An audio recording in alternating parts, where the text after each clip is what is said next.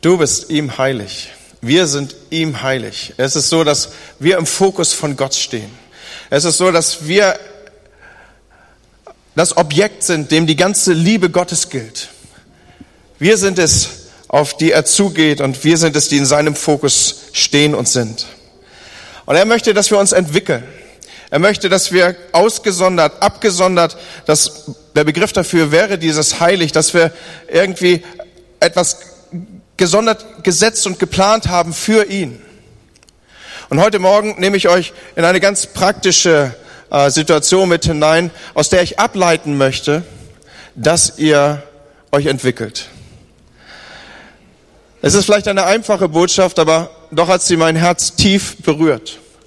Und es ist so, dass ich, ja, euch gewinnen möchte an diesem Morgen, gut zuzuhören.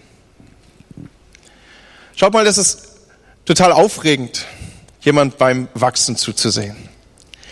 Ich bin ja nun noch nicht in der Lage, dass ich irgendwie Enkelkinder so schrittweise aufwachsen sehe, aber ich habe das Vorrecht, den einen oder anderen von euch zu besuchen und da reinzuhorchen und zu sehen, wie sich Dinge entwickelt, entwickeln. Und so war ich vor ein paar äh, Tagen bei Steffi Krug zu Besuch und habe gesehen, wie der kleine Jakob die ersten Anfänge macht, jetzt demnächst laufen zu können oder vielleicht kann er es schon längst. Und äh, so ein Kind in dieser Phase ist unheimlich interessant zu beobachten, weil äh, da Fertigkeit um Fertigkeit gelernt wird und dann rutscht man erst und dann krabbelt man und dann zieht man sich hoch und dann steht man und dann läuft man und dann dann äh, wechseln wir in eine andere Fertigkeit, dann dann brabbeln die Kinder zunächst und dann fangen sie an zu reden. Es war für mich so faszinierend zu sehen auf der äh, Freizeit, die wir miteinander hatten, wie wie Emma Worte formuliert. Also wenn ich äh, Katrin sehe und in ihrer Nähe Emma, dann dann versuche ich irgendwie zu erhaschen, was redet Emma, was äh, zumindest aus meiner Perspektive, noch gar nicht so viel ist, weil meistens ist da so ein kleiner Dübel in Form eines Schnullers im Mund. Aber wenn sie redet, finde ich es hoch faszinierend. Und ein solches Wachstum gibt es eben auch im Glauben. Auch in unserer Beziehung zu Gott bleiben wir nicht am Anfang stehen, sondern wir gehen weiter, wir wachsen oder zumindest sollten wir wachsen. Da sollte ein Vorhaben in uns sein, da sollte eine Zielrichtung ausgebildet sein in uns, ein, ein Momentum, das wir dafür reserviert haben, damit das geschehen kann. Wachstum ist für einen Christen nicht egal, Freunde. Nach dem Motto, ist doch okay, wie du bist. Gott hat dich so gemacht. Wenn er dich anders hätte haben wollen, dann, dann hätte er vielleicht andere Dinge reingelegt in dich oder, aber auch, ist er Gott, dann wird er dich schon hinkriegen. Bleib mal ruhig, wie du bist. Leute, ich finde, das ist eine falsche Orientierung. Lass es mich mal so sagen, wir hier in der FCB und auch mir als Pastor ist es nicht egal, ob du wächst oder nicht. Ich möchte, dass du dich entwickelst. Und auch ich und wir als Kirche hier, wir versuchen natürlich, dass wir dich dazu anleiten und dass wir dir all das anbieten, was nötig und dein Wachstum möglich macht. Aber wir haben eben auch nur ganz äh, mittelbar Einfluss auf deine Entwicklung. Wir können dich daran erinnern, dass du deinen inneren Menschen zu ernähren hast. Wir können dir empfehlen, dass du täglich zu dem Tisch des Herrn trittst, der für dich bereitet ist, dass du davon nimmst. Aber am Ende bist du selber Schaf, das essen muss. Und nicht die Stopfgans auf dem Feld der Gemeinde, ja, versteht ihr dieses Bild? Ich glaube, es ist gut gewählt, dass wir eben Schafe sind und nicht Stopfgänse, in denen irgendwas reingedrückt wird. Oder in die irgendetwas reingedrückt wird. So, ich glaube, es ist völlig normal zu wachsen. Gesundes Leben wächst. Und auch in unserem Leben, insbesondere da, wo wir Nachfolger von Jesus sind, haben wir es mit einem Leben zu tun, das in jeder Hinsicht Veränderung nötig hat, Verwandlung braucht und zum Besseren hin wachsen soll. Und das passiert nicht von ungefähr, Freunde. Dazu müssen Dinge gesondert werden. Dazu müssen Dinge, äh, ein altes Wort dafür wäre geheiligt werden, dass sie uns dazu dienen, dass wir sie in Ehren halten, dass wir sie nutzen.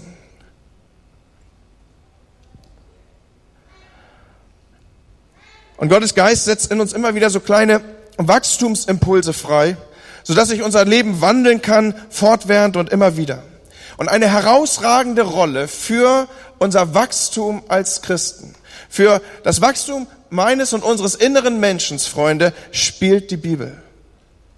Und deswegen möchte ich an dieser Stelle unsere Textlesung aufrufen. Und ich will sie aufrufen vor dem Hintergrund vom 2. Timotheus 3, die Verse 14 bis 17. Und ich bitte euch, dass ihr mit mir euch erhebt, dass wir hören, was sagt uns hier Gottes Wort. Ich lese aus der neuen Genfer Übersetzung. Du jedoch sollst an der Lehre festhalten, in der du unterwiesen worden bist und von deren Glaubwürdigkeit du dich überzeugen konntest. Du kennst ja die, die dich gelehrt haben und bist von Kind auf mit den heiligen Schriften vertraut, aus denen du alle Weisung bekommen hast, die zur Rettung nötig ist. Zur Rettung durch den Glauben an Jesus Christus. Denn alles, was in der Schrift steht, ist von Gottes Geist eingegeben und dementsprechend groß ist auch der Nutzen der Schrift. Sie unterrichtet in der Wahrheit, deckt Schuld auf, bringt auf den richtigen Weg und erzieht zu einem Leben nach Gottes Willen. So ist also der, der Gott gehört und ihm dient, mit Hilfe der Schrift allen Anforderungen gewachsen. Er ist durch sie dafür ausgerüstet, alles zu tun, was gut und richtig ist. Amen. Heiliger Geist, heute Morgen möchte ich dich bitten, dass du es am Ende bist, der das Wort vor uns lebendig macht. Wenn wir gelesen haben, dass aus deinem Wort alles kommt, was uns ausrüstet zu einem Leben mit dir, dann bitte ich dich, dass wenn ich heute Morgen so in Streiflichtern durch dein Wort gehe, dass genau das passiert, dass wir Zurüstung erfahren, dass wir uns erkennen im Spiegel deines Wortes und dass es uns hilft. Amen.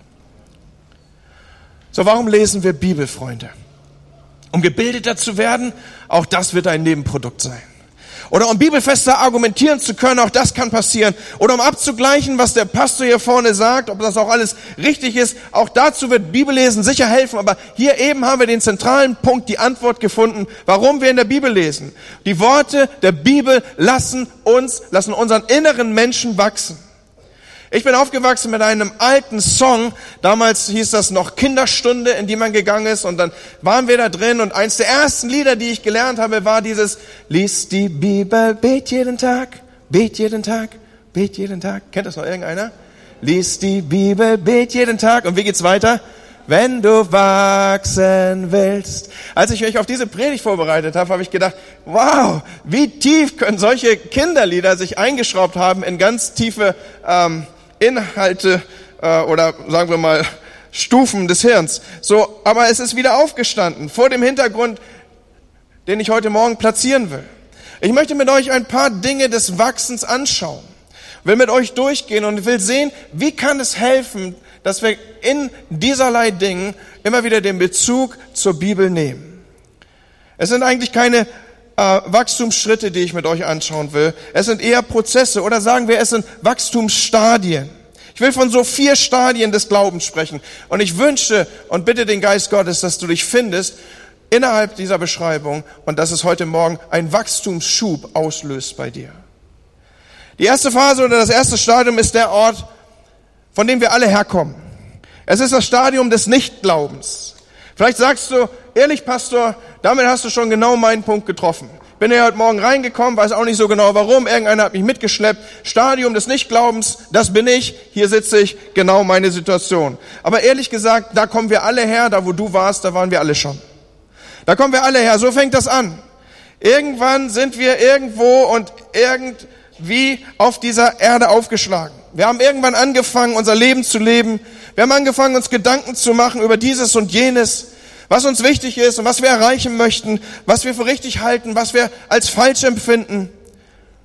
Wir haben angefangen darüber nachzudenken, wer wir sein möchten.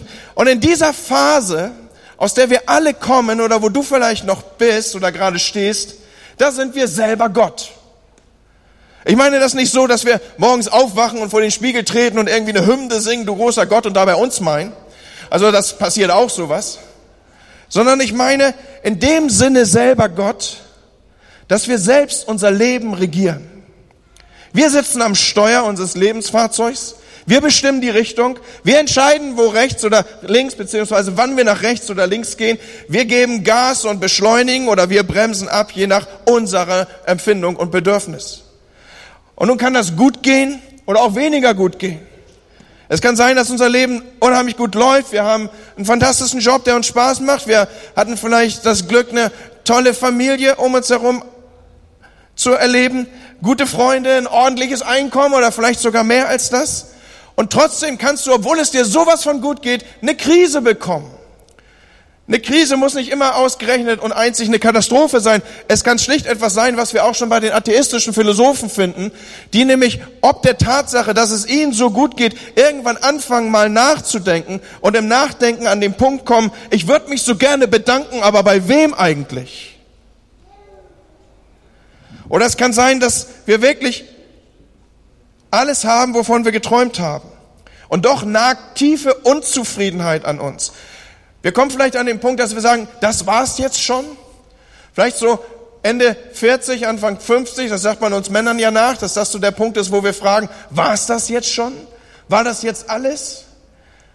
Größeres gibt's nicht? Ist das, das, ist das schon die Größe meines Königreiches hier, die sich abbildet? Wir spüren irgendwie, unsere Seele ist nicht satt. Oder vielleicht ist es auch gerade nicht so gut gelaufen. Das Leben zeigt seine dunklen Seiten und ich muss gar nicht mehr aufzählen, was das im Einzelnen sein könnte. Und wir fragen, wer hilft uns jetzt? Wer hält uns? Wer rettet uns? Wer erlöst uns aus dem Zustand, in dem wir uns befinden? Freunde, das sind nur Beispiele für das Stadium 1.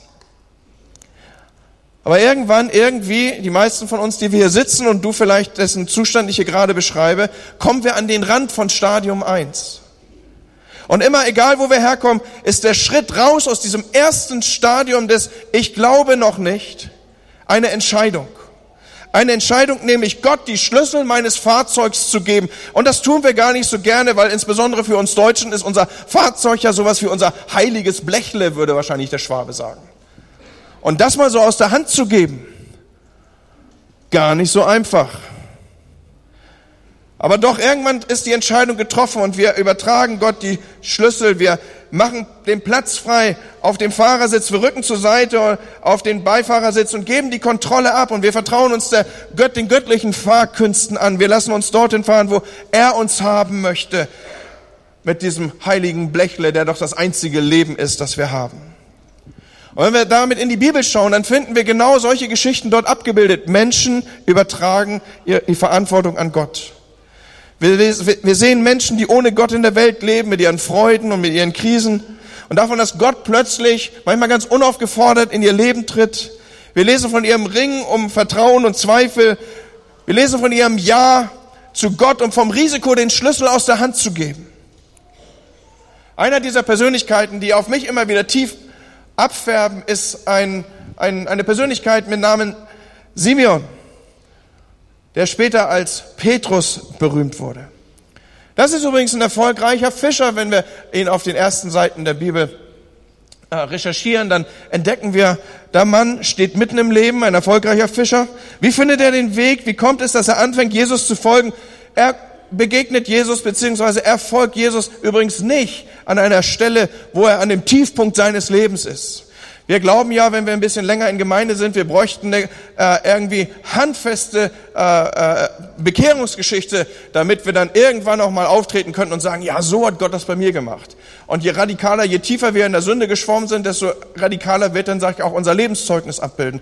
Bei Simon, genannt Petrus später, ist das völlig anders. Er ist, er ist auf dem Höhepunkt seines Schaffens. Er ist ein erfolgreicher Unternehmer, er hat Angestellte, er ist verheiratet, er hat Frau und Kinder und er, er erlebt, dass Jesus in seine Lebenssituation spricht, zu einem Zeitpunkt, wo er, wo er ähm, im Bereich der geschäftlichen Aktivitäten absolut oben auf ist. Lest mal im Lukas-Evangelium. Er macht den größten Fischzug seines Lebens. Sodass andere dazugerufen werden müssen. Helft mir. Und trotzdem bricht in diesem Moment in der Eins zu eins Situation zwischen ihm und Jesus sein kompletter Lebensentwurf zusammen. Er hat mehr Fische gefangen als je zuvor. Er schaut Jesus an und Jesus schaut ihn an und in diesem Moment spürt Simon irgendwas, obwohl er doch gerade eine Erfolgsgeschichte abbildet, dass sein Leben ohne Gott ein einziger Fehler ist. Er sieht Jesus diesen einen, der nichts als Liebe und Güte ausstrahlt und er merkt, ich bin nicht so. Irgendwie bin ich auf einem völlig falschen Dampfer mit meinem Leben. Und Jesus tut, was er seither immer getan hat und immer wieder tun wird. Er überrascht ihn. Er urteilt ihn nicht ab, er ruft ihn und er sagt, du kannst Größeres erleben als das, was du gerade erlebt hast und auch wenn es das Erleben des größten Fischzuges war, das, den du je gemacht hast. Komm mit mir. Und Petrus geht mit, er trifft eine Entscheidung, so aus welchem Motiv und Hintergrund und und, und Entscheidungsgrundlage heraus du deine Entscheidung triffst, das weiß ich nicht an diesem Morgen. Aber ich weiß, dass nur eins dich von Phase 1 auf Phase 2 oder aus Stadium 1 ins Stadium 2 führt und das ist eine Entscheidung, Jesus nachzufolgen. Und dann sind wir in diesem zweiten Stadium. Ich nenne es einfach mal die Zeit der Regeln, der Übungen und der Gewissheiten. Das ist ein unheimlich spannendes Stadion. Das begegnet mir unheimlich viel auch in der Gemeinde. Als Pastor habe ich ja Zugang zu dem ein oder anderen Stadium von euch. Jetzt ist alles neu und es ist irgendwie aufregend und die Dinge werden zunehmend klarer. Nie zuvor warst du vielleicht an diesem Ort. Wir haben herausgefunden, so ist das subjektive Empfinden, dass Gott wirklich da ist. Die Ungewissheit ist weg, die Sinnlosigkeit ist weg, Sinn ist da und Sicherheit ist da. Und vielleicht hat dich Gott, so wie Petrus, herausgeholt oder er hat dich aus dem dunkelsten Loch herausgeholt, in dem du je gesessen hast. Aber jetzt fängst du an, ein Leben mit Gott einzuüben. Du bist in Stadium 2 angekommen. Und der Glaube in diesem Stadium 2 ist zu diesem Zeitpunkt eine bestimmte Weise, das Leben zu leben. Dazu gehört natürlich, dass wir die Spielregeln kennen und lernen. Das findet Gott gut, da ist er dagegen. Das findet er weniger gut verzeihen und geben und hingeben und beten und äh, lieben und dienen, das findet Gott gut. Raffgierig sein und Zorn und Gehässigkeit, grenzenlos begehren, das ist irgendwie schlecht. Und wir machen uns mit den entsprechenden Übungen vertraut. Wir lernen zu beten. Wir wissen, dass man nicht alleine als Christ leben kann und dass der Gottesdienst am Sonntagmorgen für ein Leben als Christ unverzichtbar ist. Das ist dann auch das Stadium, in dem irgendwie alles ganz einfach ist. Wenn ich nur vertraue und folge, dann passieren gute Dinge in meinem Leben. Er hat mich mit Gott versöhnt. Er zeigt mir den richtigen Weg. Wenn ich nur vertraue und folge, wieder eines dieser Formeln, dann passieren gute Dinge in meinem Leben. Alles ist so einfach, so glasklar, so richtig. Eines Tages wird Jesus wiederkommen und dann wird alles wieder so sein wie vorher. Bis dahin gilt es, möglichst viele Menschen mit in den Himmel zu nehmen. Und ja, dieses Stadium ist so ein Abenteuer. Dieses Stadium zu durchleben ist hochgradig aufregend. Wer noch nie diesen Schritt gegangen ist aus Stadion 1 in Stadion 2, diese Anfangsphase des Glaubens, sie muss erlebt, erspürt äh, und aufregend einfach erlebt werden. Man verpasst so viel, wenn man da nicht drin steht oder hindurchgeht. Dieses Gefühl, ich war verloren, ich bin gefunden. Dieses Wissen darum, ich war draußen, aber jetzt bin ich drin. Wow, und Petrus, er ist diesen Weg mitgegangen. Es entblättert uns die Bibel. Er ist uns dies sogar vorausgegangen. Die biblischen Geschichten, uns, äh, die biblischen Geschichten erzählen uns, wie er mit Jesus unterwegs war. Tagtäglich war er mit Jesus zusammen und hat sich alles an und abgeschaut, was ging. Er hat mit Jesus geredet. Und allmählich lernt er, wie man betet. Er lernt die alltäglichen Dinge des Lebens der Fürsorge Gottes anzuvertrauen. Er lernt, wie man ein guter Mitarbeiter von Jesus wird und vieles mehr. Aber Freunde, dieses Stadion, das ich hier so begeistert abbilde, es hat auch seine Grenzen und es hat auch seine Schatten. Wenn man nämlich zu lange in diesem Stadium 2 bleibt, dann wird man zu einem dieser seltsamen Christenmenschen, die unbeirrbar und auch ein wenig merkwürdig auch so durch unser Leben wabbern. Schaut mal, Phase 2 ist absolut wichtig, aber eben in dem Sinne, dass wir laufen und sprechen lernen, wie ein kleines Kind Wachstumsphasen hat.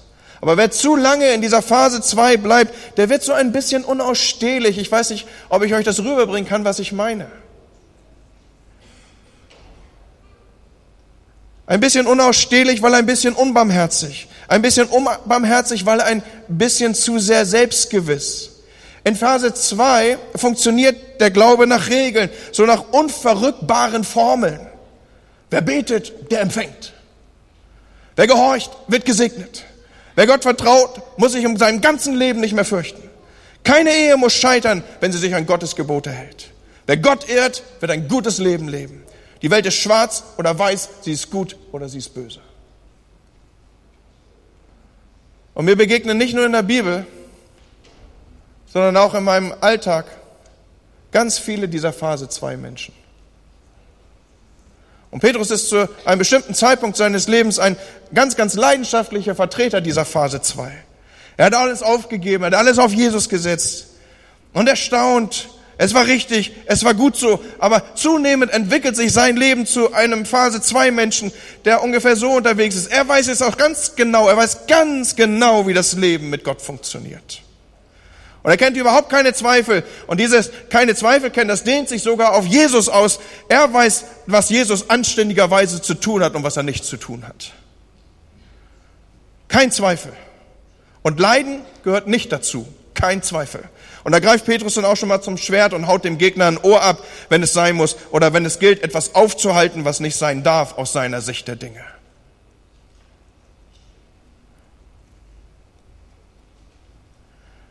Aber Gott lässt uns nicht in Phase 2, Leute. Er lässt Phase 3 folgen. Da ist ein weiteres Stadium. Und das ist der Wachstumsschritt, der oft wehtut. Und ich nenne ihn heute Morgen mal Zweifel und Tiefgang. Häufig kommen wir in diese Phase, wenn Gott uns bestimmte Erfahrungen mit uns selber machen lässt. Mit uns selber, wo wir, wo wir uns erkennen. Oder wir kommen in diese Phase auch, wenn Dinge bei Menschen, die wir lieb haben, anders laufen, als wir es wünschten. Ein Gebet um Heilung wird nicht erhört. Eine Ehe zerbricht, trotzdem wir doch gefastet und gebetet haben. Ein Kind entwickelt sich anders als gehofft, obwohl wir doch alles richtig machen wollten. Eine Firma geht Konkurs. Ein Beter bleibt, obwohl er doch ein Leben vor Gott als Mann nach dem Herzen Gottes leben wollte alleine und findet keine Partnerin. Und Freunde, auf einmal, was passiert mit diesen Formeln, mit denen wir vorher unterwegs waren? Die passen auf einmal nicht mehr so ins Leben, oder? Die Formeln funktionieren auf einmal nicht mehr. Die, die Realität passt nicht mehr in unsere Box, wo all die fraglosen Gewissheiten drin stecken. Und wir erleben Gott als einen Gott, der uns einen Stich gelassen hat. Wir sind bitter enttäuscht von Gott. Er scheint uns in Stich zu lassen. Da bin ich und ich dachte doch, ich glaubte doch, ich hätte verstanden, ich hätte durchschaut, wie die Welt im Innersten funktioniert und was sie zusammenhält. Und Gott mutet schwere Erfahrungen zu. Und zu den schwersten Erfahrungen überhaupt können Erfahrungen mit mir selber gehören. Wir können fallen und das können wir tief tun. Und ich weiß nicht, ob ihr um solche Erfahrungen mit euch selber ob ihr solche Erfahrungen mit euch selber kennt. Wir, wir hätten vielleicht gedacht, dass nie hätten wir gedacht, dass sowas noch in uns steckt. So leicht zu versuchen, so zum Bösen hingeneigt, so schnell abgelenkt, so einfach vom Weg abzubringen. Da sind die falschen Freunde, da ist vielleicht unser Wunsch nach Anerkennung, da ist das falsche Umfeld und sofort sind wir jenseits gelöst, vielleicht aus unserem frommen Kontext, sind, erkennen wir uns selber nicht als Christen.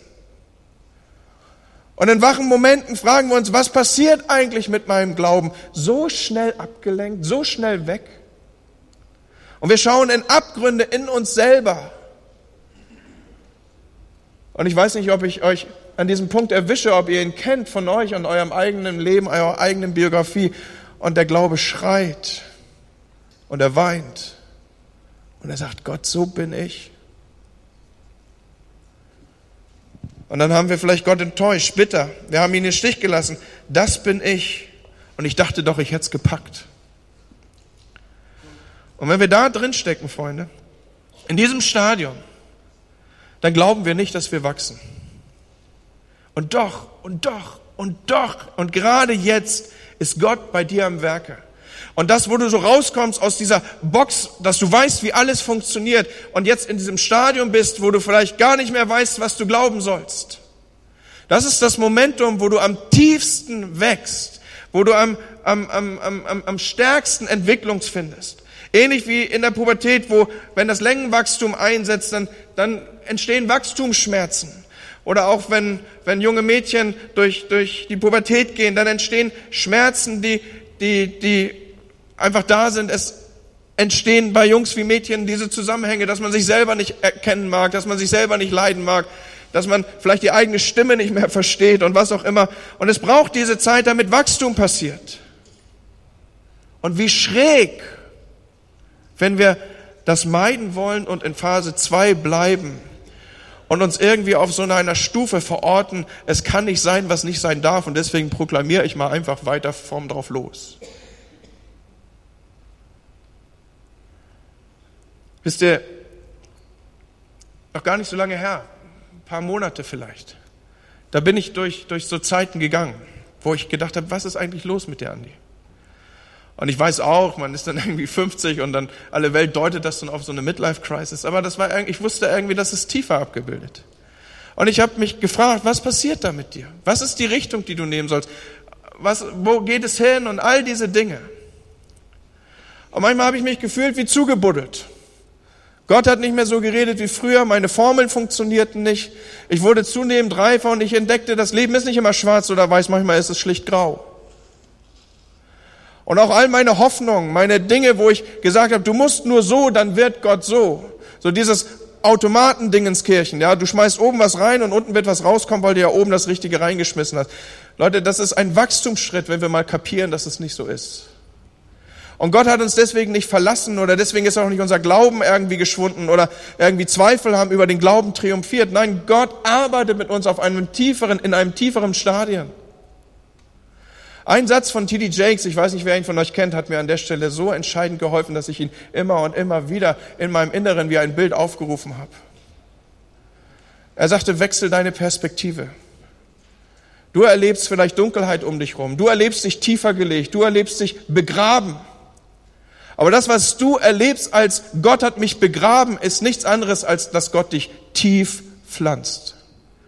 Und wenn du nichts anderes aus diesem Sonntagmorgen mitnimmst, als dass du bist nicht begraben, sondern du bist tief gepflanzt, dann hat diese Predigt ihre Wirkung schon erzielt. Sag das mal für dich. Ich bin nicht begraben, ich bin tief gepflanzt. Es liegt Kraft darin, das auszusprechen, Leute. Ich bin nicht begraben, ich bin tief gepflanzt.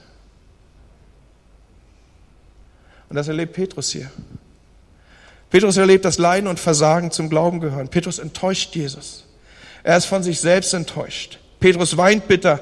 Petrus lässt Jesus in Stich, er redet Unsinn über Jesus. Er ist nicht da, als Jesus ihn gebraucht hätte. Er wärmt sich lieber am Feuer mit denen, denen Jesus egal ist. Aber er erlebt in diesen tiefen Zeiten, und Freunde, das ist nur in diesen tiefen Zeiten zu erleben, dass Jesus ihn nicht in Stich lässt. Dass Jesus sich nicht von Petrus trennen lässt. Dass Jesus da ist, als er jemanden dringendsten braucht. Jesus geht buchstäblich durch die Hölle für seinen Freund. Jesus liebt ihn zurück, er lässt das Leben, er lässt lieber sein Leben als seinen Freund los. Und wir lesen und können es kaum fassen und müssen denken, das ist doch auch meine Geschichte, da bilden sich doch Dinge in der Bibel ab, die genau mich abbilden. Und damit stehen wir plötzlich in Phase 4. Ein neues Stadion tut sich auf. Unser Glaube ist jetzt nicht mehr ein Glaube von erlernten Formeln oder so einfachen Wahrheiten, die wir auf alles anwenden, was sich uns entgegenstellt. Wir wissen jetzt, dass das Leben und der Glaube komplizierter ist. Ja, wir haben in Phase 2 etwas gelernt und alles, was wir dort gelernt haben, ist wahr. Es ist wirklich wahr. Es ist wirklich wahr, aber es ist nicht, es ist nicht wie eine Formel wahr, wie eine Sammlung von Sätzen, die die Welt erklären. Es ist in anderer Weise wahr. Ja, wer betet, wird erhört, aber nicht immer so, wie er wollte. Ja, mit Jesus wird das Leben gut, aber das bewahrt mich nicht vor schweren Erfahrungen. Ja, Jesus verändert mein Leben, aber solange ich lebe, gibt es viele dunkle Möglichkeiten in meiner Seele. Ich lebe, solange ich lebe, vom Erbarmen Gottes, der nicht müde wird, mir zu verzeihen. Und wenn ich das mal tief verinnerlicht habe, dann kann auch ich nicht anders, als Leuten zu verzeihen. Und wenn es schwer und dunkel wird, dann ist er da. Und er hält mich auch, wenn ich über dem Abgrund hänge. Und er ist in der tiefsten Tiefe bei mir. Gerade wenn ich unten bin, ist er da. Wo ich ihn nie erwartet hätte, kommt er mir mit Güte und mit Wärme und mit Freundlichkeit und Kraft und Hoffnung entgegen, wie ich es in meinen Hochzeiten, in meinen guten Tagen nie geahnt hätte. Und was jetzt passiert ist, dass der Glaube in die Tiefe wächst, Leute. Jetzt ist es echtes, tiefes Vertrauen und nicht unumstößliche Sicherheit, nicht nur so eine, eine gelernte Sicherheit eines auswendig gelernten Glaubenssystems. Jetzt ist es Liebe und Anbetung, die, die ihre Grundlage darin hat, dass du sagst, Gott, wen sollte ich anbeten als dich? Und es ist nicht die Kenntnis der Wahrheit, die ich irgendwie mit eiserner Gewissheit vertreten muss. Da ist so dieses Momentum, ich drohte doch so tief gefallen und gefallen bin ich am Ende in deine Arme, Gott. Und wenn wir mit der Bibel unterwegs sind, Leute, dann finden wir genau diese Situationen, die uns beschreiben. Und wir entdecken Persönlichkeiten, die uns in unserer Situation schon voraus sind. Wir entdecken Menschen, die in die Tiefe gewachsen sind. Petrus kann am Ende nur sagen, dass er Jesus liebt und alles, alle Selbstgewissheit ist weg. Aber jetzt, an diesem Punkt, wird er zu dem, mit dem Gott seine Gemeinde baut. Er tritt auf mit Kraft und Überzeugung und predigt und Menschen werden gewonnen. Am Ende ist er sogar bereit, in den Tod zu gehen. Er ist verändert. Und wenn wir seine Geschichte lesen, dann lesen wir hinein eine Geschichte des Wachstums. Und das Aufregende ist, dass Gott uns durch unsere, dass Gott uns, wenn wir unsere Lebenserfahrung mit der, ich sag's mal, so, ich versuche das in so ein Wortspiel zu kleiden, unsere Lebenserfahrung mit unserer Leseerfahrung abgleichen, dass wir aus dieser Kombination heraus wachsen. Versteht ihr, was ich meine?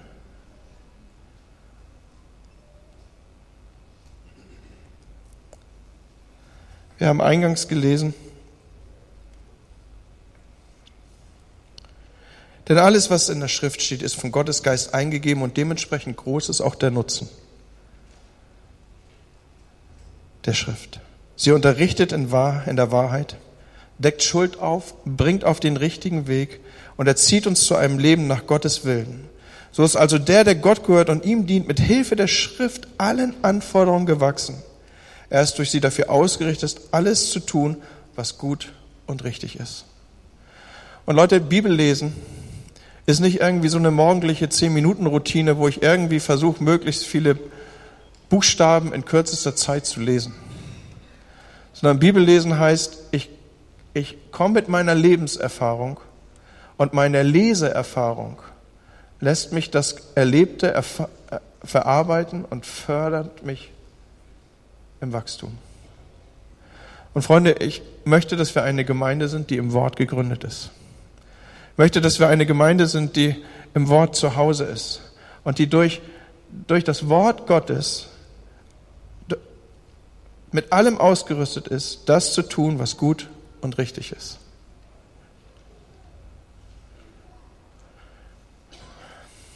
Eine letzte Frage greife ich auf. Ist das jetzt so ein linearer Verlauf irgendwie, dass wir anfangen bei Phase 1 oder Stadium 1 und dann 2 und dann 3 und dann 4 und dann irgendwann sind wir bei 4 und die Dinge haben sich gefestigt? Wenn ich mein Leben beurteile, dann sage ich nein.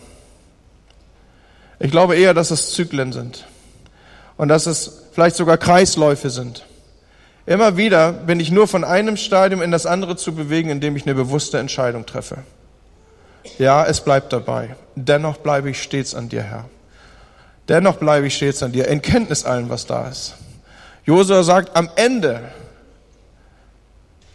nachdem er alles weiß, auf was er sich einlässt, nachdem er all diese Herausforderungen kennengelernt hat, die das Leben als jemand aus Volk Gottes mitbringen kann, sagt am Ende, ich aber und mein Haus, wir bleiben dran, wir wollen Gott dienen. Und diese Entscheidung, sie hebt mich wieder in das nächste rein. Ich glaube, ja, ich glaube, dass wir, je länger wir unterwegs sind, hoffentlich, wenn Gott Gnade gibt zu unserem Leben, dass wir uns immer mehr in Phase 4 aufhalten. Aber ich glaube, unser ganzes Leben braucht Wachstum. Wer nicht mehr wächst, ist tot, Leute. Egal in welchem Stadium er ist.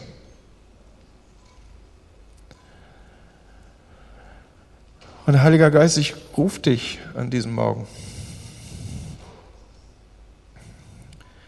Und ich lege das, was ich gesprochen habe, als deine Worte auf diese Gemeinde. Und ich bete, Herr, dass heute Morgen Entscheidungen passieren, die das nächste Stadium des Glaubens nehmen lassen. die uns öffnen dafür, weiterzugehen. Herr, egal wo wir stehen, wenn wir an dem Punkt stehen, dass wir noch nicht Glaubende sind, dann bete ich, dass heute Morgen Menschen hier sind, die durchbrechen vom Tod zum Leben mit dir. Und ich bete, Herr, dass da, wo wir uns zu lange schon in Phase 2 aufhalten, in diesem Stadium 2 aufhalten, wo wir mit einfachen Worten die ganze Welt erklären wollen, dass du uns in die Tiefe führst, Herr. Und ich bete das im Bewusstsein dessen, dass das Schmerz auslösen wird und kann. Aber Herr, du begräbst uns nicht, sondern du pflanzt uns nur tief. Und ich bitte dich, dass wir das zulassen, Herr. Und Herr, dann bete ich, dass ein Glaube entwickelt, Entwicklung findet, der aus der Beziehung zu dir geboren ist und nicht aus dem Fürwahrhalten von Wahrhalten und durch das Aufsagen von frommen Vokabeln. Gott, führ uns tiefer in die Beziehung zu dir. Das soll nicht nur das Thema unserer Stepcon sein, sondern Herr, fang doch jetzt damit an, uns als Gemeinde vorzubereiten. Führ uns in die Tiefe, Herr.